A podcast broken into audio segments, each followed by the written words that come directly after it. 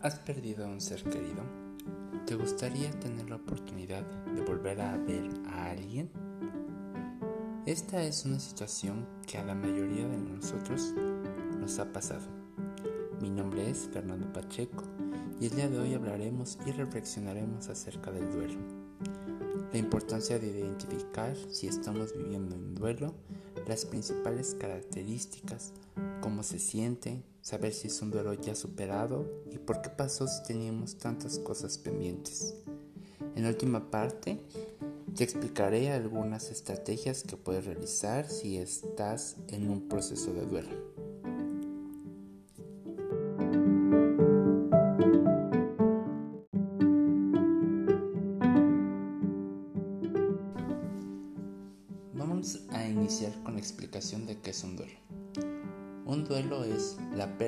O separación de algo o alguien que se quiere, algo a quien estábamos acostumbrados. Hay muchos tipos de duelo. Algunos de ellos son la separación de la pareja, de los amigos, de la familia, la pérdida del trabajo, el cambio de residencia o el fallecimiento de algún familiar. El duelo se puede vivir desde pequeños, puede durar desde algunos meses hasta varios años depende de la relación que teníamos con la persona.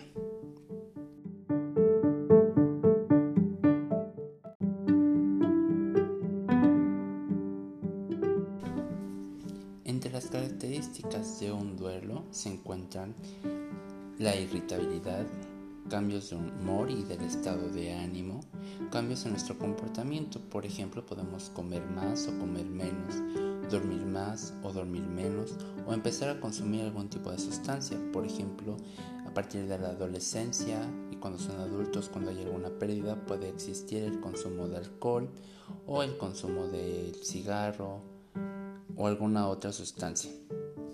Aquí también se potencian las emociones, por ejemplo, en lugar de estar feliz, estamos muy, muy, muy felices. Entonces eh, estamos en una etapa de euforia. Algo que nos pone tristes nos deprime.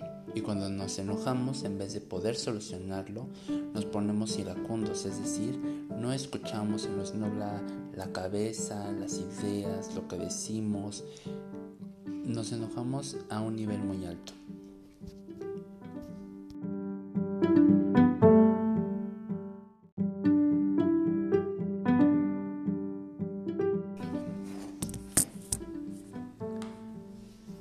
Hablaremos ahora de las etapas que caracterizan el duelo. La primera etapa es la negación, donde pensamientos como no lo puedo creer, va a regresar, va a volver a ser como antes, son algunos mecanismos que nos protegen de la realidad, ya que al aceptarla sabemos en el fondo que vamos a sufrir mucho y por eso esta etapa puede durar mucho tiempo. En esta etapa también nos empezamos a aislar de los eventos que confirman la pérdida. Por ejemplo, el velorio, las reuniones, etc. Nos empezamos a alejar de esas situaciones. Y aquí también comienza la elaboración de altares. Si es una persona con la que vivíamos, queremos dejar su cuarto como estaba, guardamos toda su ropa, todas sus cosas, no queremos deshacernos de nada de ello porque creemos que puede regresar. Y recuerden que ahorita estamos hablando de un duelo específicamente del fallecimiento de alguien.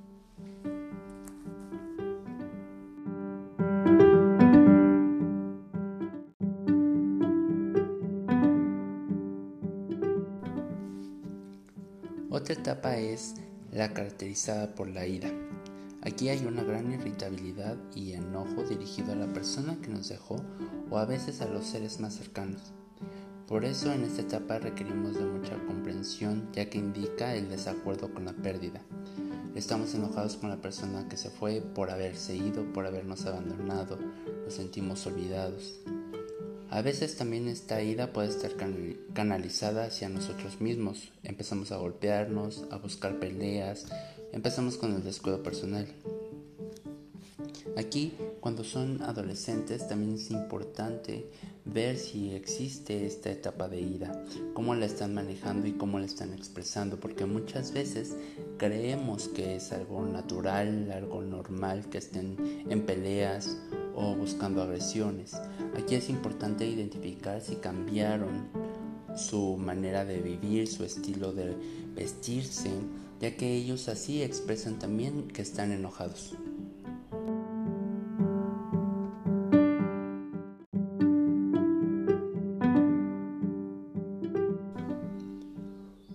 Otra etapa es la negociación. Aquí se busca la oportunidad de decirle a la persona que nos dejó lo que quedó pendiente. Algunas veces se busca el perdón. Como la persona ya no está con nosotros, lo tratamos de buscar ese perdón con otros familiares, con otros amigos, con otras personas. ¿Cómo podemos identificar que se está haciendo esto? Bueno, empezamos a regalar las cosas de la persona, nuestras propias cosas, empezamos a hacer otras cosas para los demás, para compensar lo que no hicimos con la persona. Por ejemplo, si estábamos en una etapa en la que estábamos distanciados o peleados, buscamos salir con nuestros familiares, recobrar ese tiempo. Pero muchas veces en esta etapa de la negociación por querer buscar la redención ante los ojos de la persona que nos dejó, se empieza a darle, se menciona mucho como un nuevo sentido a la vida, se empieza a comprar cosas que queremos, hacer viajes, pero en esta etapa también es, eh, si existe este tipo de situaciones, hay un descuido nuestras responsabilidades. Empezamos a dejar de estudiar, dejar de trabajar por querer salir de viaje, salir de fiesta, empezar a pasear. Nos llegamos quizá a endeudar o a vender cosas que no son nuestras con tal de obtener lo que queremos. Y muchas veces esto se define como una nueva visión de vida.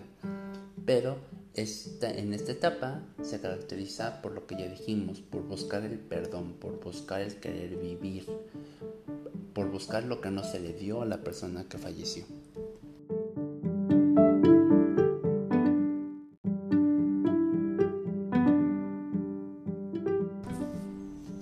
La depresión es otra de las etapas. Aquí se caracteriza porque ya empezamos a ver un poco la realidad, ya empezamos a identificar que la persona no está en las reuniones, no nos llama, no nos habla.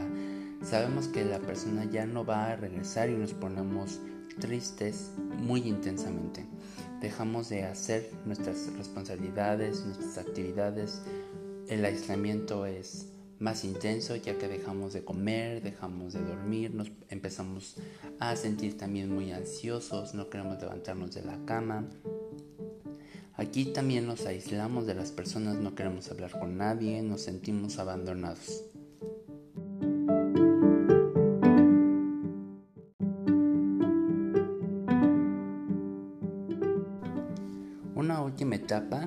La aceptación. Aquí podemos ya estar tranquilos, aquí ya eh, se identificó cuáles eran las situaciones o los círculos que quedaron inconclusos con la persona, se empieza a trabajar para irlo cerrando.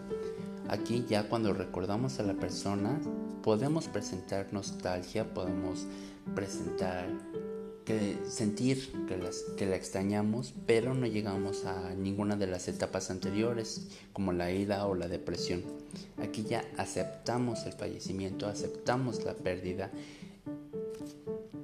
y sabemos que podemos estar tranquilos.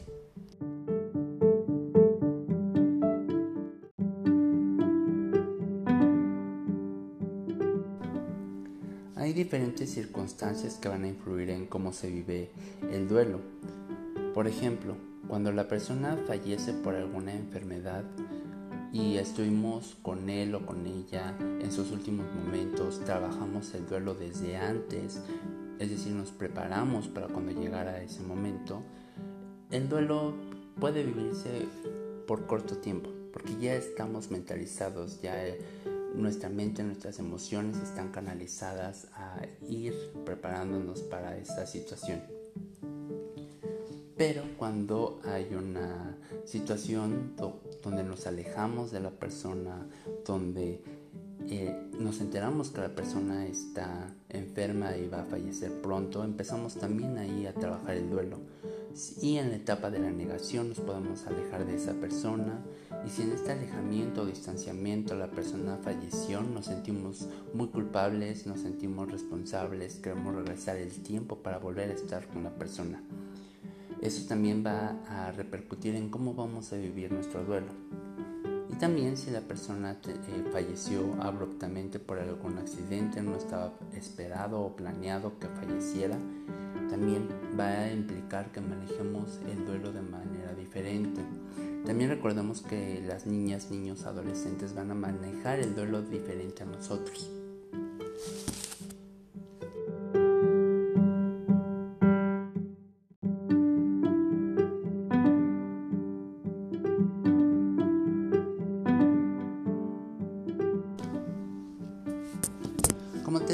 Inicio de este podcast, vamos a compartirte algunas estrategias que puedes realizar si estás viviendo una situación de una pérdida.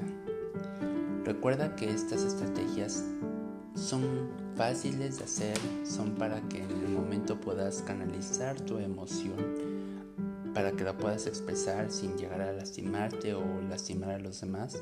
Pero es importante que si estás en un duelo te acerques a una orientación o alguna eh, atención o algún apoyo psicológico para que puedas identificar realmente cuáles son esas situaciones que te tienen en alguna situación de violencia. Recuerda que todos hemos vivido una pérdida inesperada de un ser querido, por lo que debemos comprender a las y a los demás cuando lo están viviendo. A veces cuando los niños, niñas y adolescentes expresan su enojo, expresan su depresión, suele, solemos decirles, eh, ya supéralo, ya pasó un año, ¿cómo es posible que sigas así? Pero recordemos que si no lo han trabajado puede durar muchísimos años, pueden llegar a la etapa adulta con ese duelo. Apoyarlos, escucharlos, comprenderlos y aceptar sus emociones. Una de las actividades que te vamos a compartir es la carta. Aquí es realizar una carta donde eh, le digas todo a la persona, todo lo que le quieres decir. Expresarlo permite ese escape, es decir, que ya no eh, queda pendiente algo. Decirle que estás esperando un bebé, que tu vida está tranquila, como si estuvieras platicando con ella, pero de manera de carta. Esta carta la puedes guardar o si sientes necesario, si es algo muy personal, porque también le puedes estar compartiendo si era tu confidente algo que no quieres que los demás sepan, rómpela eh, y destruyela, donde ya no quede residuo o rastro alguno de lo que escribiste, pero ya expresaste esa emoción. Una segunda actividad, y esta puede ser muy útil para niñas y niños que acaban de perder a un ser querido con quien tenían mucha confianza y comunicación, es encender una vela o una lámpara que simbolice la presencia y energía de la persona. Cuando las, niñas y niños estén tristes o enojados, preguntarles, oye, ¿quieres que hablemos con tu mamá o con tu papá o con tu hermano o con tu tía o con tu abuelita? Ah, es decir, la persona que falleció y enciende una vela a una distancia, poner una mesa y siéntense juntos y dile, que le puede, dile a la niña y al niño que pueden compartir lo que sienten con la vela, que lo está escuchando, que está presente. Recuerda que las niñas y niños muy pocas veces van a tener un rencor en la etapa de la niñez, rencor hacia la persona, enojo o va a tener los problemas que como adultos podemos tener ante la pérdida mucho coraje o mucha ira hacia la persona. Más bien están enojados por la situación de que se sienten abandonados, ya no pueden platicar con la persona, se sienten tristes. La vela y este simbolismo les va a permitir estar cerca de la persona, pensar o entender que físicamente ya no está, pero que esa esencia que deja se queda con ellos. Y aquí es importante que los guíes, que los ayudes con algunos consejos, que los escuches. Tú ser el intermediario y la nueva red de apoyo para las niñas y niños.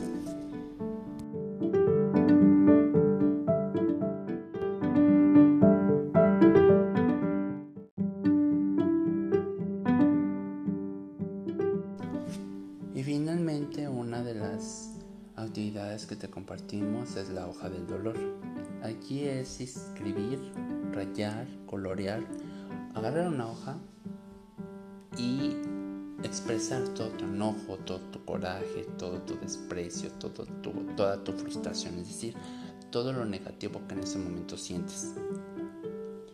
Una vez que hayas terminado de escribirlo, ya que si la haces, si realmente estás, se saca ese enojo, vas a notar que puedes empezar escribiendo y al final vas a acabar rayando la hoja porque estás muy enojada o muy enojado. De eso se trata, que expreses esa emoción.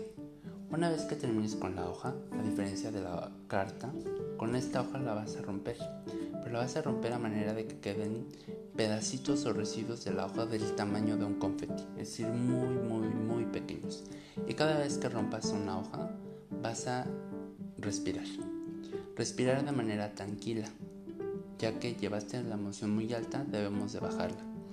Entonces, conforme vas rompiendo la hoja y lo que te tardes en romperla hasta el tamaño de un confeti, de pedacitos de confeti, te vas a permitir regresar a tu estado de tranquilidad, a tu estado normal, a un estado de equilibrio en el que no lleves cargando ese enojo por todos lados o por todas las actividades que tienes que realizar.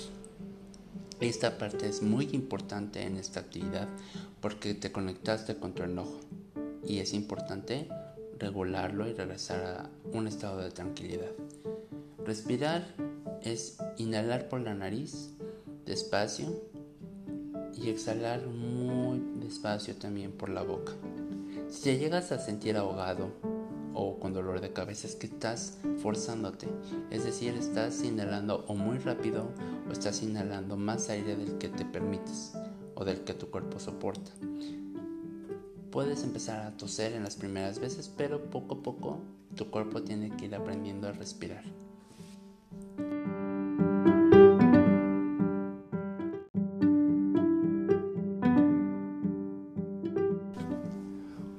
Esto ha sido por el episodio de hoy. Recuerda seguirnos en nuestras redes sociales y estar atento a nuestros siguientes podcasts.